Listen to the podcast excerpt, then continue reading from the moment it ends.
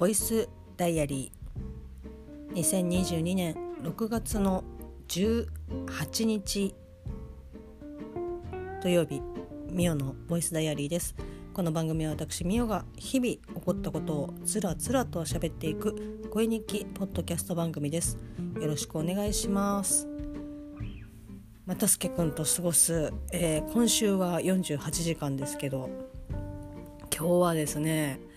もう本当に最後いつっていうぐらいの、えーと、ことを夫婦でしてまいりました。そうです。又助君痩せるぞ大作戦の第一環とでしてね一環としてプールに行ってきました。いよいよはい。で今の時刻はですね夜の、まあ、8時20時37分を回っているところなんですけど、1時間前ぐらいにちょっと私は起きてあ疲れたなっていう感じです。だいたいまあこう今日午前中からまあこう動いてでまあいろいろこう用事がねあったりと別で用事があったりとかしてそれもあってまたすけくんと一緒に何時ぐらいだろう？10時9時半ぐらいからもう家出ててで、まあ、ちょっと用事を済ませておばあちゃんがねまたすけくんのおばあちゃんが、まあ、農業をやっておりますのでなんかこうじゃがいもをね、えーと、入れるカゴを買いたいとで近くにコメリがあるんですけどなんかコメリで売ってるんだけど、まあ、こう欲しい個数が 5, 5個5箱欲しいと。で5箱を、まあ、自転車おばあちゃん車あの運転免許持ってないんで免許持ってないしもうおばあちゃんの年で運転はちょっとみたいな あの感じなんですけどなので、まあ、ちょっと買ってきてくれないかみたいな依頼を又助君が受けておりましてで、まあ、コメリにちょっと行ってくるって言ってで近くのコメリにはなくてで別のちょっと離れたところにもうコメリがあるのでなんかそこ行ったらやっぱなくてでいやーって。でとりあえずまあこう朝ごはん兼、まあ、こうお昼に、えーと、はま寿司を食べましてで土日はなんか10時からこう開店っていうことであじゃあもうなんかこうどっかまあコンビニとかでもよかったんですけどどっか別なんか入って食べるとかだと時間かかっちゃうからでオープンとねほぼ同時だったらまあこう空いてないでしょってあ空いてない空いてるでしょっていうので、まあ、はま寿司に入ったんですけどまああの空いてましたよね。もうお好きな席へどうぞっていう状態だったので朝からですねお寿司をいただきましてではま寿司ってこうもう結構前からだと思うんですけど声優の、まあ、花江夏樹さんがタッチパネルに、まあ、声を当てられてましてで「いらっしゃいませ」っていうところからもうあれって結局自分が食べたいものをタッチパネルでこう操作してでまあ、それがこう届くわけですよシャーって。でそうすると間もなくこうしょとね注文した商品があの届きますので取り忘れにご注意くださいっていうやつがあの来るんですけどもう何ですかね至る所から鼻絵がこう聞こえてくるみたいな 感じででその操作してるあ他どれがいいかなって操作してる時にその前に頼んだやつが「あもうすぐ届きます」って言ってその時にはそのタッチパネルの操作ができない状態になるんですよね。だから結構ねちょっと後半になるにつれてちょっとうるせえなって思いながら。かつこう私もそうですし、まあ、特に、まあ、今あの最初こそ私の方が結構いろいろ見てたんですけど「えっと、花江夏樹チャンネルで」まあ、花江さんがやられている YouTube チャンネルですけど、まあ、渡助君はよく、えっと、花江さんとリモーネ先生が、えっと、お二人でやられてるホラーゲームの実況を、まあ、よくこう見てて私はあんまりこうねあの画面がすごいブンブン揺られるのって本当に画面秒でするのであんまり好きじゃないしまずそもそもホラーゲームが好きじゃないのでなんかああまた見てるなぐらいなんですけど又助君はよく見ててでだから声だけはこう聞こえてくるんですよね。だからその素のっていうかその声優で声を出してるとかっていう花江さんじゃなくてその時のなんか花江さんの声をもう逆にすごいいっぱい聞いてるのでそういったそのはま寿司で「お待たせしました」っていう感じでいい声で言われるとあなんかすごいあ仕事？みたいな。まああのまあ、あの炭治郎の「えーと、鬼滅の刃」の竈門炭治郎の、まあ、風か声っていうかあのあのトーンで喋ってるのであやっぱ全然違うなって思って聞きながら。結構声高く高いんだな炭治郎ってみたいな感じで聞いてましたけど。でまあそんな感じで花江夏樹にあの囲まれながらですねあの複数のあの花江夏樹に囲まれながら、まあ、こういろいろこう寿司を食べたんですけどまああれですねもう本当にほんま食べれなくなってきたなっていう感じでもう好きなもの、まあ、それこそダゲな時間のですね本当に第1回目にこう好きなえっ、とネタお寿司の、まあ、好きなネタというかおかよさんが、えっと、食べることができるお寿司の,、まあ、あのネタを、まあ、おっしゃってた回がね非常に懐かしいんですけど私は結構ね、本当にお魚とか貝類とかも全然大丈夫なので私結構ね貝類は本当ダメなんですよ。なんかもうごめんっていう感じでいやいや全然あの私が好きだからむしろあの無理して食べるぐらいだったら私に汚しなさいっていう感じなんですけど、まあ、まずもう絶対頼むのが、えーと、つぶ貝あとアジイワシあとなんだろうなこの3つが食べれれば、まあ、とにかくいいかなってつぶ貝はもう絶対に外せないですね。で、まあ、アジとかイワシイワシは、まあ、こうちょっと気が乗ったらもうつぶ貝とアジを食べれればもう全然あの今日 OK ですっていう感じなんですけど、まあ、その、まあ、つぶ貝とアジとイワシ食べてでその後まああのちょっと気になったものとかを食べるかなっていう感じなんですけど、まあ、軍艦とかね。で、まあ、イクラをね食べようかなとかっていうふうに思ってっててかいつも食べイクラとか、まあ、ウニとかも、まあ、こう軍艦でねこう食べたりとかするんですけど、まあ、はま寿司さん、まあ、どこのチェ、あのー、お寿司のチェーン店もそうですけど、まあ、大体100円なんですけどこうイクラはね全部150円で。まあ、150円でもっていうところはもちろんあるんですけどなんとなくあ150円かって思ってうーんって思いながらじゃあ飛びっこにしようかなって思って。飛びっこの軍艦は100円だったので飛びっこにして。あんまりね飛びっこの軍艦ってえっと下手したら食べたことないぐらい。飛びっこは食べたことありますけど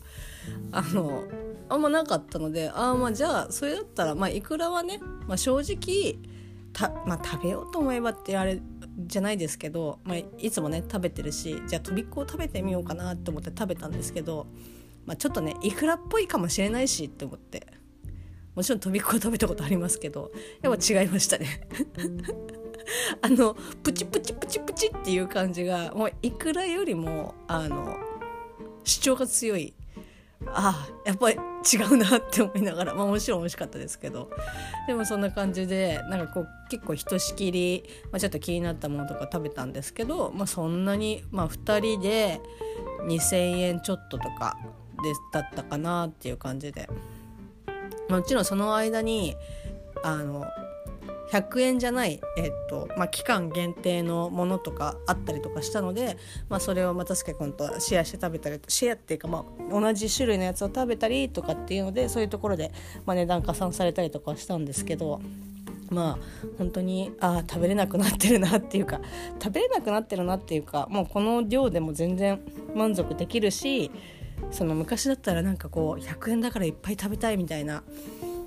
のは多少なりともありましたけどなんかもうそういったのも もうなんかうんもう満足だからもう出ようっていう感じで。でまあはま寿司を後にしましてまあ、結局、えー、とさちょっと最初の話に戻るんですけど、まあ、おばあちゃんのそのじゃがいものカゴっていうのはあのここには多分いやないだろうって思っていたですね、えーと、ホームセンターのところに園芸コーナーがあるんですけど、まあ、なんとそこに、えーと、見事ありまして無事ゲットすることができたんですけどでまあ結構ねもう折りたたみができないもう本当にザ・カゴなんですけどプラスチックの。だからその積み重ねることができるタイプのカゴでもうその時点で5箱なんてやったらもう車の後ろパンパンなんですよだからもうとりあえずその一回下ろしてから、まあ、プールに行こうと。で下ろしてでじゃあいざプールへっていうふうに、えーと、行きたいところなんですけどあの私も又助君もですね又助君はギリギリもしかしたらあったかもしれないですけどあのまず水着がないしまあ、実家に行けばあるんですけどそのいわゆるそのセパレートタイプその上下が分かれててもうがっつりもうお腹出ますみたいな感じのタイプ。まあ何だったらそのドンキで買ったビキニしかないみたいな感じでああいったそのこれから我々がね行こうとしているこうプールっていうのはやれなんかナイトプールだなんだっていう風にできるようなプールではなく泳ぎますっていう、えーと、体育館が、えーと、提供している、えーと、プールなので多分そういうザ・ビキニみたいな感じのものって NG だと思うんですよね多分なんかダメっていう風に思うなんかそういう印象があったので、はあ、じゃあもう水着を買わなきゃなと思って。でまあその前から、まあ、そもそも水着っていくらぐらいするのかなと思って。そのちっちゃい頃私は、まあ、スイミングスクールにもう幼少期から、まあ、それこそお母さんと一緒にねこうチャプチャプ一緒にあの顔をつけてうわーっていう風にしていた時から、えっと、中学生ぐらいまで、えっと、スイミングスクールに通ってましてもうだから10年ぐらいですか。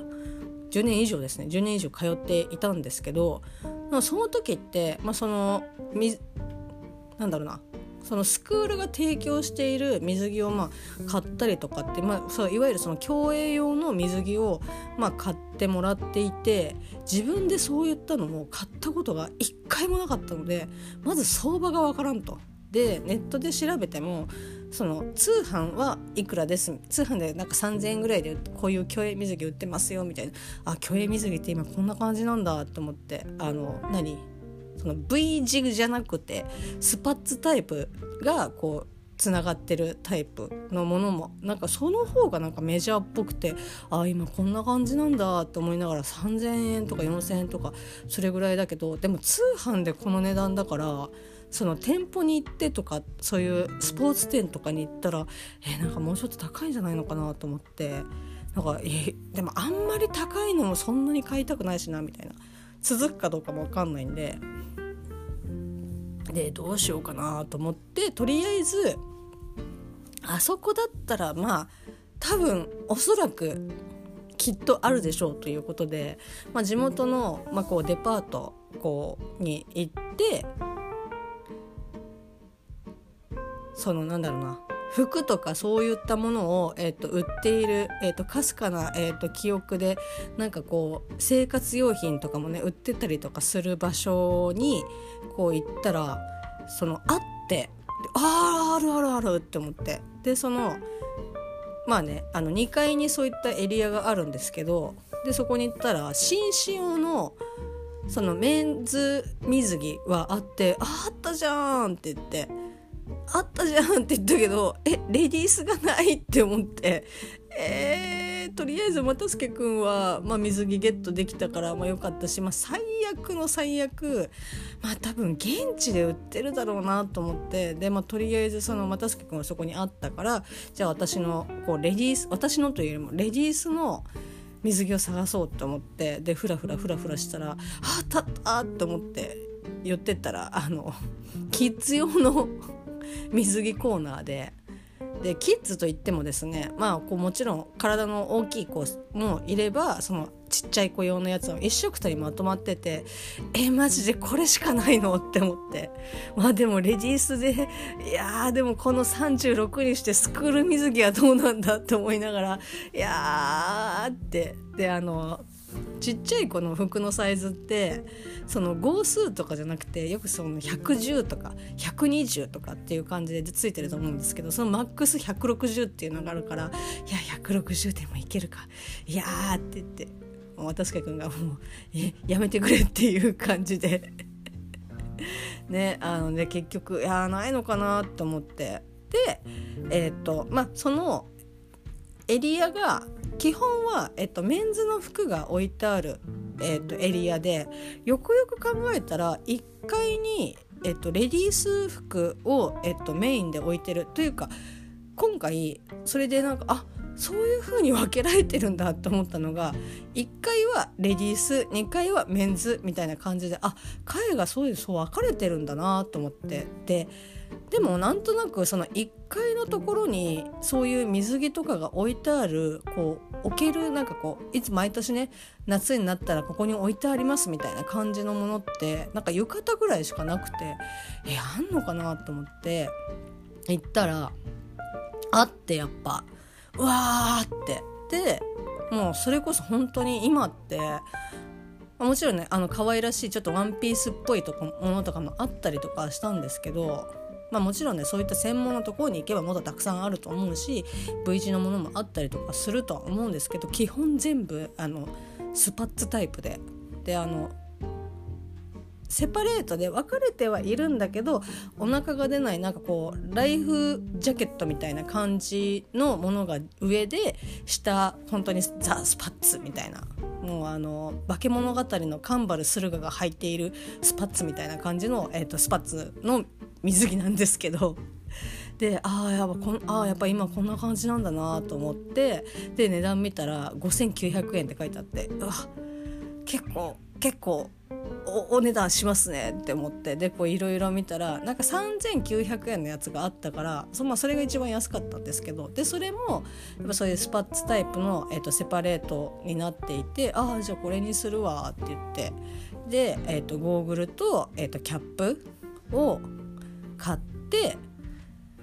まあいざみたいなやっともう第一党の投資ですよね。まあこれさえあの揃ってしまえばその後はね割と楽だとは思うんですけどで、まあ、いざ買い買いましてで、まあ、買う時に店員さんに「あのなんか試着は大丈夫ですか?」みたいな感じで言われてえむしろ試着水着ですけどできるんですか?」っていうので「ああ全然できます」って言われて「ああじゃあちょっとあの ぜひしたいです」って言って号数も一応なんかネットでねあの水着のサイズ、えっと、一覧みたいな感じでまあこうそのバストだったりとか、えーまあ、バストウエストヒップかをのこの数値を表して、えーと、この人だったら、まあ、S サイズもしくは9号とかっていう風に、まあ、S サイズだったら7号とかですけど、えーと、そういうふうにまあ一覧表があって、まあ、そもそも自分の3サイズをよく分かってないやつがそれを見たところでっていう感じはあるんですけどいやでも多分 9, 9, 9号かなみたいな。でまあちょっと着てみたんですよね。で、まあ、上はあのまあ、だからそれこそセパレートタイプになっているっていうのもあってすごく着やすかったんですけどだから上とかももう本当ライフジャケットみたいなジャケットなんかそのねかぶるあの着るみたいな感じでもう前のファスナーがこうビーってあの全部フルオープンになる状態なのでいやめっちゃ着やすいみたいな感じで。で気持ちちょっときついかなと思ったんですけどまあ多分着ていくうちに絶対伸びるし、まあ、それだけ通えばですですけど。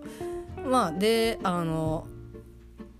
下下も、まあ、あのじゃズボンの上からもうその履いてたズボンもかなりタイトなズボンだったんでズボンの上から、まあ、履けたしちょっときついなっていうふうに思ったんですけど、まあ、これそのズボン脱いだ状態だったらまあまあ大丈夫でしょうって思ってあの9号のお水着をですね購入をいたしまして「あこれください」って言って。でまあ、あのいざ、えー、と行ってきましてあのね一応なんか時間制みたいな感じ。そのうん。どこのプールもそうなのか分かんないんですけど、まあ、一応なんか1時間200円とかかな、まあ、こう結局は200円だけだったので。あ200円じゃないな。1時間200円でえっ、ー、と多分その延長そう時間がそのそれを超えたらまたそのプラス料金を最後払うみたいな感じで一番最初は200円払って入るんですけどでなんかね、まあ、本当に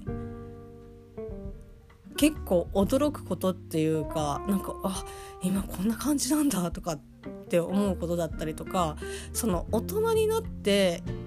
そのプールに行くことによってもしかしたらちっちゃい時もそうだったのかもしれないけどそんなこと気にしてなんかないくこうプールに行ってたのでああって思ったんですけど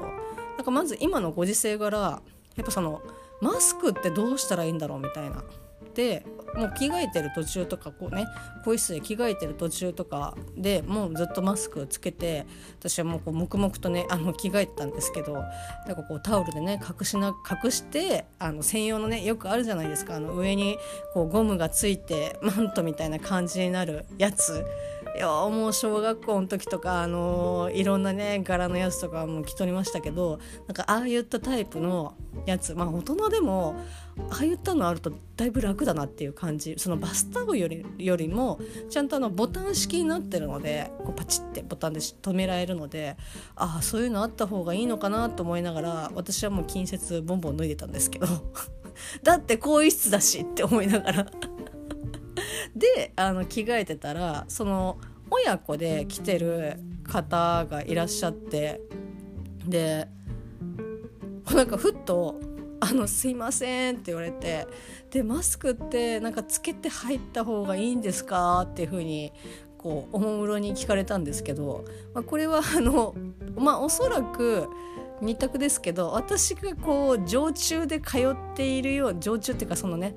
よく通っている風ぐらいのこうちょっとね毎回来てますみたいな感じの雰囲気をもうすでに醸し出してしまっていたのかまああのそのご夫婦あの家族、えーと、親子の周りには私一人しかいなかったから聞く相手がお前しかいなかったんだよっていうのどっちかだとまあ後者だと思いますけどか聞かれて「いやむしろあのすいませんあの私も今日初めて来るんでわ分かんないです」って言ったら「ああそうなんですか私も初めてです」って言って解決せずっていう。でまああのプールサイドに結構いろいろなんか飲み物だったりとか水とかね水筒とかの持ち込みとかも全然 OK だしそのバスタオルとかっていうのも持ち込みあの OK っていう風に書いてあったんで、まあ、私としてはまあ最悪バスタオルの間に挟んどけばいいかなみたいな。こうつけなくてもいいのでいい感じだったらまあそこに挟めばいいしそまあ大丈夫じゃないかなと思ってつけてかなくても。で仮にね、まあ、最悪つけなきゃいけないっていう風になったらまた戻りゃいい話なのでって思いながらも「あすごいちょっと分かんないんです」って言って「まあ多分大丈夫だと思いますけど」って言ったら「ああそうですか」って言って、まあ、その親子はあのつけずにいてましたけど。ねあのちっちゃいあの娘さんあの、まあ、いわゆるそのもう幼女クラスですね。幼女ってまあ幼女ですね。幼女の子でしたけど、まあ可愛らしいですね、まあ、あのそれこそあのピンクのあの水着を着てまして「あ可愛いね」っていう風に「ピンクの水着可愛いね」っていう風に言ったら「ありがとうございます」っていう風にちゃんとしっかりねあのお礼を返してくれまして「あどういたしまして」って「どういたしまして」っていう言い方も どうなのかなって思いながらもああって返事返ってこないだろうなと思って話しかけたんでああ帰ってきたと思ってちょっとびっくりしながらもああどういたしましてっていう風に 返しましたけど。はい。でまあこうプールに入って、まあ、結果マスクはいらなかったです、まあ、でも私は持って出ちゃ出ちゃったんでとりあえずバスタオルのところにこう挟んでこう置ける場所のところに置いてっていう感じで。でねなんかあのー、ま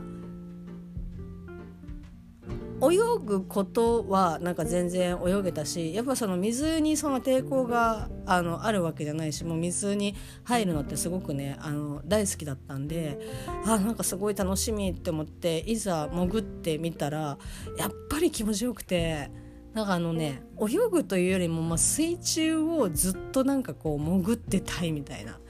感じ。で一応そのコース、えっと、25メートルのコースになってるんですけど、えっと、2コースはもう自由にこうその泳いでいいよみたいな泳いでいいっていうそのファミリーコファミリーコースっていう風な感じで、まあ、その軽く泳いでもいいしそのチャプチャプねしてもいいしウォーキングしてもいいしっていうようなコースになってて。でもう一コースはもう本当にがっつり、えっと、泳ぐ。25m みんな順番に泳いでいくみたいな感じのコースで、まあ、その泳ぎとかも、えっと、平でもいいしあの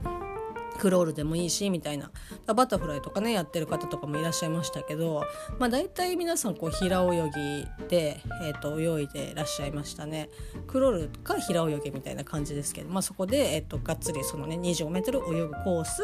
でもう2コースはなんかその多分スクール用に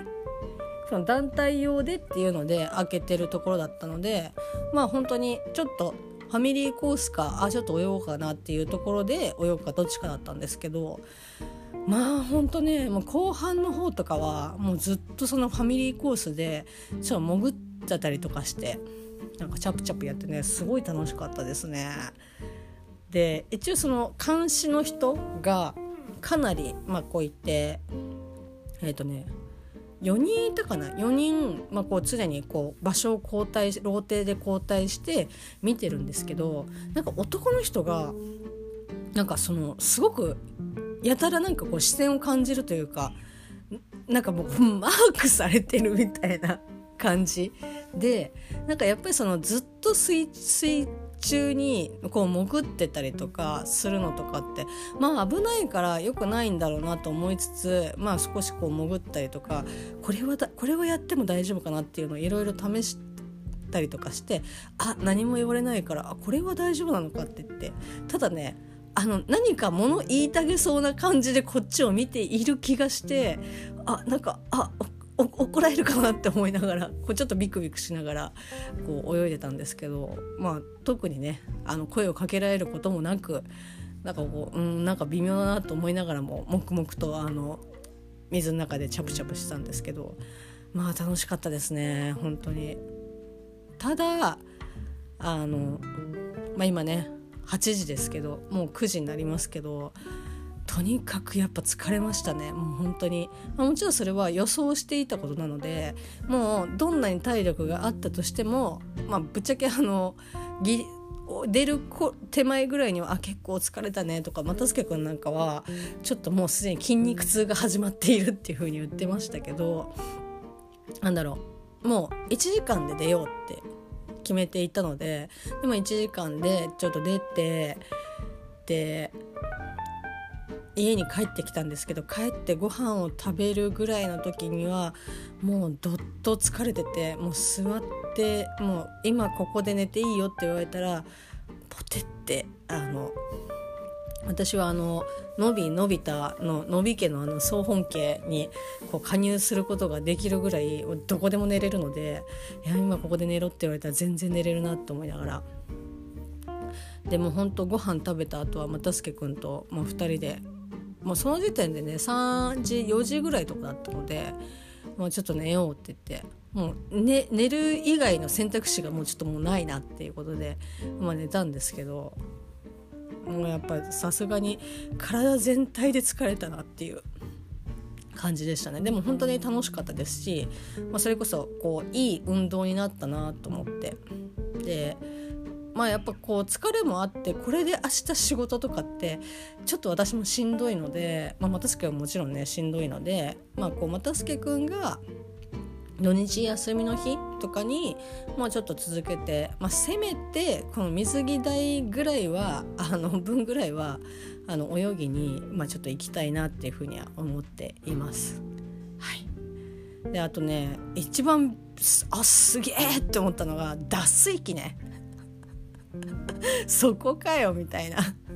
あの男子の方に更衣室にあるかどうかっていうのはちょっと分かんない。多分あると思うんですけどその水着をねこう脱いで、まあ、持ち帰んなきゃいけないんですけどやっぱこうその水が滴ってるわけですよ。まあ、絞りゃいいっていうことなんですけどいや結構ポタポタするなと思って。で入る私が入る時に出てくるおばあちゃんおばあちゃんっていうかおばさんがなんか使ってたんですゴンゴンゴンゴンっていう風に使ってたからあなんだろうなとかって思って。まあおそらく、えっと、おばあちゃん水着着てなかったのであ、まあ、多分な脱水機みたいなやつあんだろうなと思って。でそれはこうなんとなく分かってたのでああじゃあって思って私もこう出た時に見たら「あやっぱ脱水機あった」って言って。でこう一応ね手順に従ってボタンを押している間は、まあ、その中でこうもう本当に洗濯機のあの容量ですけどこう回って水を飛ばしてくれるみたいな感じなんですけどいやーそれどんな感じ言うてもな結構や何回かやんなきゃいけないのかなっていうふうに思ってとりあえずまあこう一気に全部入れると怖いんで1個ずつねその上下、まあ、キャップみたいな感じでやっていこうかなと思って。やったら本当にびっくりするぐらいえこんなに水なくなるのっていう。乾燥こそはもちろんいかないですけどもう本当に8割ぐらいの水分は飛んだなっていうぐらいもう押してる間まあでその1回5秒っていうふうには書いてあったので、まあ、自分でこうカウントして 5, 5秒経ったなと思って話してでその間ね結構なんかその絞り出された水がピシャピシャピシャピシャって出てるんであやっぱ水結構あったんだな含んでたんだなと思ってでいざ触ったら「はあはあ」っていう すすげえって 今日一えー、っと今日一番なんかこう感動を覚えたのは脱水機ですね。なんかえすごいと思って。ていうかむしろこれ家に欲しいんですけどっていう。まあ場所取るしね。でその脱水機のやっぱそのキャパとかもその水着1個分くらいのキャパなんで 家にもうこう導入したところでっていうのはあるんですけどいやすごいなと思って。まあ洗濯機にあるじゃんって言われたら、うん、まあ確かにそうなんだけどいやそういうことじゃないからみたいな。私の感動はみたいな感じなんですけどもうそれが一番ねあのもう「はあすごい!」ってなって一番楽しかったかもしれないですね言ったら はいえー、っとそんな感じで、えー、っといつもと違った本当にいつもと違ったもう何十年ぶりの、えー、っと水との戯れでしたけど又助君もね、まあ、一応泳げるので、まあ、2人でねこう泳いだりとか、まあ、クロールとか平泳ぎとかこう泳ぎましたけど、まあ、やっぱねあ本当に息続かないなっていう感じ息続かないなっていうかあの息継ぎはしてるからもうね変な話さまあそんなことはもちろん体力がねもちろん目減りするので当然その途中で息切れしたりとかスタミナが尽きたりとかっていうのは当然あるんだあるんですけどそのその競争で泳いでるわけじゃないから自分のペースでゆっくりそのクロールをやってるつもりでもやっぱ 25m 泳ぎきる 25m で、えっと、間開けないでだからもう一本泳ごうってして 50m 泳ぐとやっぱ息切れるなっていう感じでああもう体力落ちてんだなと思って、まあ、体力落ちてんだなって思うのも、まあ、最後に私がそうやってがっつり泳いだのって本当に学生以来なのでまあ言うてっていう感じはありますけどなんかあやっぱ疲れるんだなと思ってはい。えーと、そんな感じの、まあ、1日でした。まあ、あとはですね、えーと、今日、えーと、6月の18日にですね、えー、とゲーム散歩、えー、と YouTube チャンネルにて、えー、血の輪立ちのですね、えー、ともうこんなキャッキー言った後に血の輪立ちの話するんかっていう感じですけど、まあ、あのお話はねちょっとしないですけど、まあ、血の輪立ちの、えー、と最後の、まあ、一応ひとまずこれでっていうことで、えー、と動画配信、えー、と今日えー、と開始されましてなんか YouTube プレミアム公開とプレミアムっていうのがまあ私ちょっとよく分かってなくてあ課金しないと見れないのかなと思ってたんですけどまあ正直課金してもちょっとね見たいなっていうふうに思ってたぐらいなのであれなんですけど、まあ、蓋開けてみたらあれってもうこうねいろいろあの調べたのであの細かいところは大丈夫なんですけどあの設定ができるっていうことなんですね。なんかあのそれと通常のその動画のアップロードというかその配信をするのの違いが私はまあよくあの分かってないんですけど、まあ、特にそのね課金をしなきゃいけないっていうことに対してのこのプレミアムっていうことじゃないんだなっていうことで、まあ、無事に見ることができましてまああのうん。なんかああよかったなよかったなっていうか、まあ、見れてよかったなって思いますしまあ、あのひとまず、えーと、ここまででっていうことで、まあ、今回最終回っていうことで、えーと、動画の方が配信されていましたけど、まあ、そのねえーと、最終回っていうのが、まあ、どういった経緯で、えー、と最終回にななったのかっていうのも、まあ、ちょっと私の方では分からないというか、まあ、調べてないので分かんないですけど、ね、そのいろんな大人の事情なのか、まあ、それこそあのもうちょっとこれこれ以上続けるのはみたいなあこれ以上続けるのは危険なのではみたいな感じなのかちょっとわからないですけどあのまあねまあちょっと残念な気持ちはありますけど、まあ、ももしねまた見られる機会があればちょっとぜひ見たいなと思いますし、まあ、それこそね、まあ、そのゲーム散歩、まあ、今回そのダゲな時間から血の輪立ちをし、まあ、こう読むきっかけになってそのゲーム散歩 YouTube チャンネルを見るきっかけになってその YouTube チャンネルの、えーと、ゲーム散歩から、えーと、名越先生の、えーと、と YouTube チャンネルを今結構ねちょこちょこ見てたりとかするのでまあ本当になんかいいそのご縁だったなというふうには思ってるので、まあ、引き続きねちょこちょこ見続けたいなというふうに思っております。はい。まあ、そんな感じをですねあ今日すごい湿気がなんかあって暑いな暑いけど寒いみたいな感じで非常にこう体調を崩しやすいなっていう気候だったりとかするので皆さんですねどうかご自愛いただければなというふうに思います。そんな感じの6月の18日土曜日でした。それではまた明日。